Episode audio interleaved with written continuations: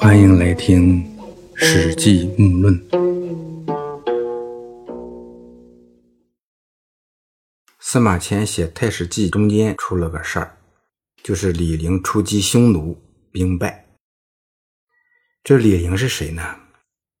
王昌龄有句诗呢，说：“单使龙城飞将在，不教胡马度阴山。”啊，这飞将说的就是飞将军李广。这李广呢，为抗击匈奴做过一些贡献，但是呢，结果很不好。啊，王勃也有诗说：“封唐易老，李广难封。”这李广呢，不但没有封侯，啊，打仗的时候出了点问题。回来以后呢，左思右想，不愿意配合调查，啊，索性就自杀了。这李陵呢，就是这位自杀的将军李广的孙子。汉武帝呢，原来是让这孙子策应自己的大舅哥李广利啊，配合人家打匈奴立战功，啊好封侯啊。结果呢，这李陵和他爷爷的性格差不多，那是敢打敢冲啊，再加上呢。也有点不服李广利的领导能力，啊，自己吹下牛皮，以五千人去打匈奴，结果呢，孤军深入，李广利带领的大军救援不及，李陵的军队啊，被三万匈奴杀了个全军覆没。这朝廷这边呢，得到消息，啊，李陵兵败那是肯定的，但是李陵是死是降，当时呢还没有坐实，各种流言蜚语，说啥的都有。这时候呢，满朝文武就不好表态啊，都不吱声，闷着。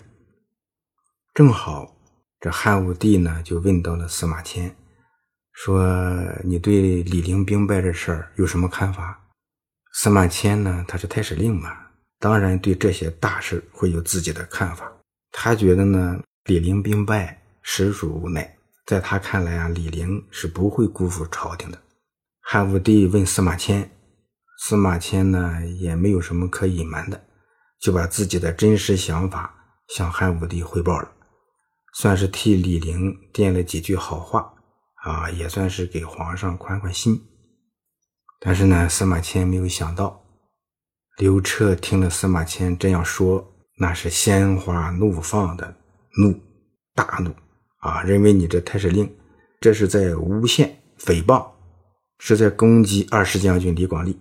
啊，也是在和皇上我作对啊！直接下令把司马迁送进监狱，让相关部门着力查办。再后来呢，这李陵投降的消息得到证实啊，这真实的情况也不是证实，而是误传或者是讹传，说李陵真的是投降匈奴了，而正帮着匈奴对付咱们大汉朝呢。啊，有了这个消息以后，汉武帝下令。杀了李陵全家老小，李陵兵败，全家被杀，而司马迁因言获罪，啊，就给他定的是诬上的罪名，就是你污蔑皇上。这个事呢，在《史记》中记述的不多，啊，这是寥寥数语。但是呢，司马迁写的《太史记》以外的一篇文章《报任安书》里面，司马迁呢谈的很详细。报任安书啊，就是写给任安的书信啊。这封信呢，是写于汉武帝征和二年，也就是公元前九一年。也有说法是在汉武帝太史四年，也就是公元前九三年，在李陵兵败八至十年以后写的。说起这任安呢，这个人生于荥阳，也就是现在的郑州西边的荥阳市。任安呢是穷苦出身。曾做过大将军卫青的舍人，卫青呢，他是汉武帝刘彻的小舅子，卫子夫的弟弟嘛。在卫青的推荐下，仍然仕途比较顺利，啊，做郎中，做刺史，后来又负责监管禁卫军，啊，这就是个很要害的职位。这汉武帝刘彻呢，有个宠臣叫江充，这江充呢，和太子刘据有过节。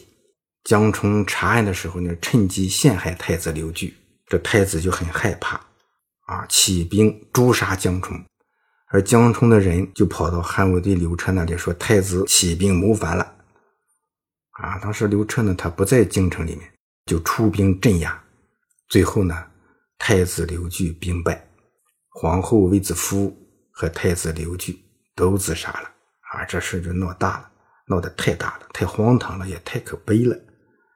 当时呢，太子刘据要诛杀江充的时候，人手不够，就要求任安出动禁卫军帮帮自己。但是任安他按兵未动。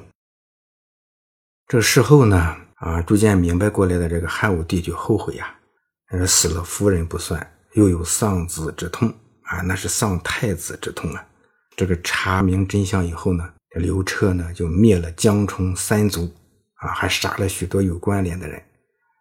其中呢，他也痛恨这个任安啊。如果任安当时能够出手帮太子，说不定呢他就不会失去这样一个儿子，可能结果就不一样啊。他觉得任安当时是政治立场不坚定，在关键的时候是做官成败。啊，有不忠之心，论罪腰斩。这个任安在出这个事之前呢，曾经给司马迁写过信，啊，希望他啊尽推贤进士之谊，啊，就是说让他给皇上推荐好人才，帮皇上办事儿，就这个意思。这司马迁呢，他受刑出狱后不是当了中书令吗？任安呢，他这样劝他，给他写信，但司马迁呢，一直也没有回这封信。直到任安受刑之前，司马迁才给他写了这封回信啊，也就是这个《报任安书》啊。这时候写这封回信啊，司马迁应该是他有着自己的考虑啊。在这封信里面呢，司马迁大致是这样说的：说我和李陵都在朝中为官，向来并没有多少交往，追求的、反对的也都不太相通。但是呢，我观察李陵的为人，讲孝道、守信用、廉洁奉公、谦让有礼、有国事的风度，确实不是个平常人。他能生死不顾地带兵去打匈奴，这也是很难得的。现在他做事稍有不当，那些只顾保全自己性命和妻室儿女利益的臣子们。便跟着挑拨是非、夸大过错、陷人于祸。我确实是从内心感到沉痛。李陵转战千里，箭都射完了，进退之路已经断绝，救兵又不来，士兵死伤的太多。人家李陵的军队没打败仗的时候，曾给朝廷送来捷报，满朝文武都举杯庆贺。啊！现在传来兵败的消息，皇上为此而寝食不安，处理朝政也不高兴，大臣们也都很忧虑害怕，不知道如何是好。我自己呢，啊，也是款款于衷，啊，向皇上论述李陵的功劳，啊，宽慰皇上的心，堵塞那些攻击诬陷的言论。但是皇上呢，认为我是攻击二师将军李广利而为李陵辩解，于是将我交付狱官处罚，判了诬上的罪名。我家里穷，钱财不够拿来赎罪，朋友们谁都不愿意出面营救我，皇上身边的人又都不替我说句好话。等听到李陵真的投降匈奴以后，他的家完了。而我也被置于残史，更被天下人所耻笑。这就是司马迁在《报任安书》里写的自己惹祸上身的经过。这不是《史记》子序里面的内容，但是非常能说明当时的情况。司马迁呢，因言获罪啊，下蚕室，受腐刑，被阉了啊。为什么说叫下蚕室呢？啊，有一种说法说是。受了宫刑的人啊，养伤的时候不能受风着寒，被关在不透风的屋里啊。这个屋呢，和养蚕的屋子也差不多，所以叫蚕室宫刑啊啊，比太监都惨。男人呐啊，奇耻大辱啊，死了也就死了，就这样子，那是生不如死啊。所以司马迁那他是彻底绝望过，那死过一回的人。特别是在这种情况下，他司马家族那也是挺有名望的啊，家里的钱不够拿来赎罪，啊，平时的朋友一大堆，谁都不出面营救，啊，皇帝左右的人平时都觉得对待司马迁还不错吧，啊，但是没有一个人替他说句话，啊，人间冷暖，世态炎凉，他是彻底因为几句话就被全社会给遗弃了。司马迁呢，想到死。但又想到他父亲交给他的任务还没有完成，啊，咋能就这么死了呢？这样死如九牛亡一毛，就像一群牛没有一根毛一样，与死个蝼蚁没有什么区别啊。司马迁呢，他就找古人各种不屈的事例来安慰自己，啊，什么周文王被拘禁以后呢，推演出《周易》；孔子呢，受亏后写出《春秋》。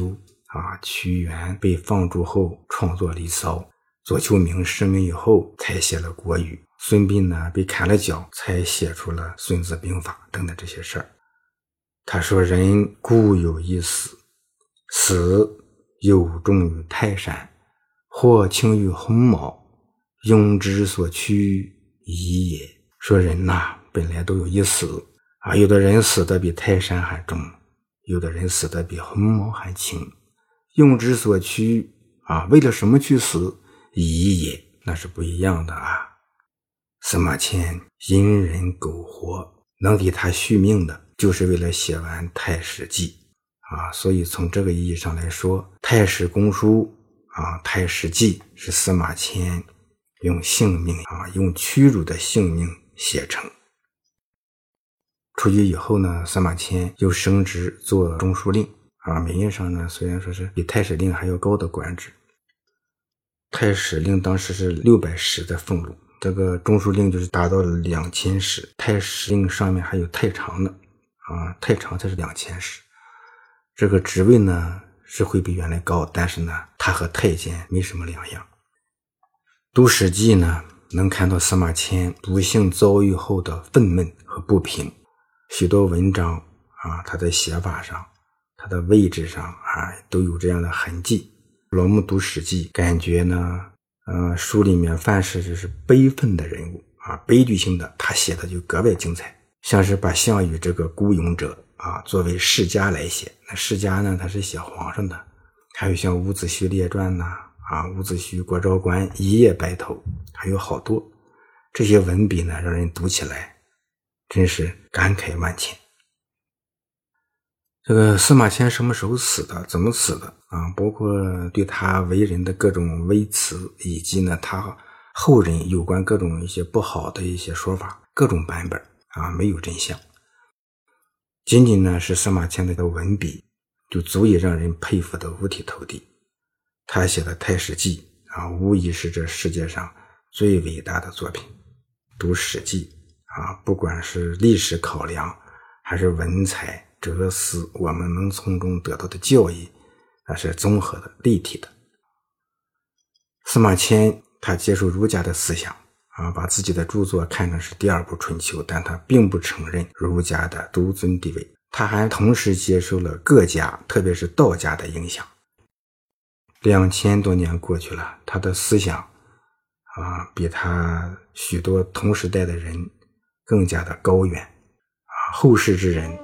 包括我们自己，可能永远也不能真正的能够理解他。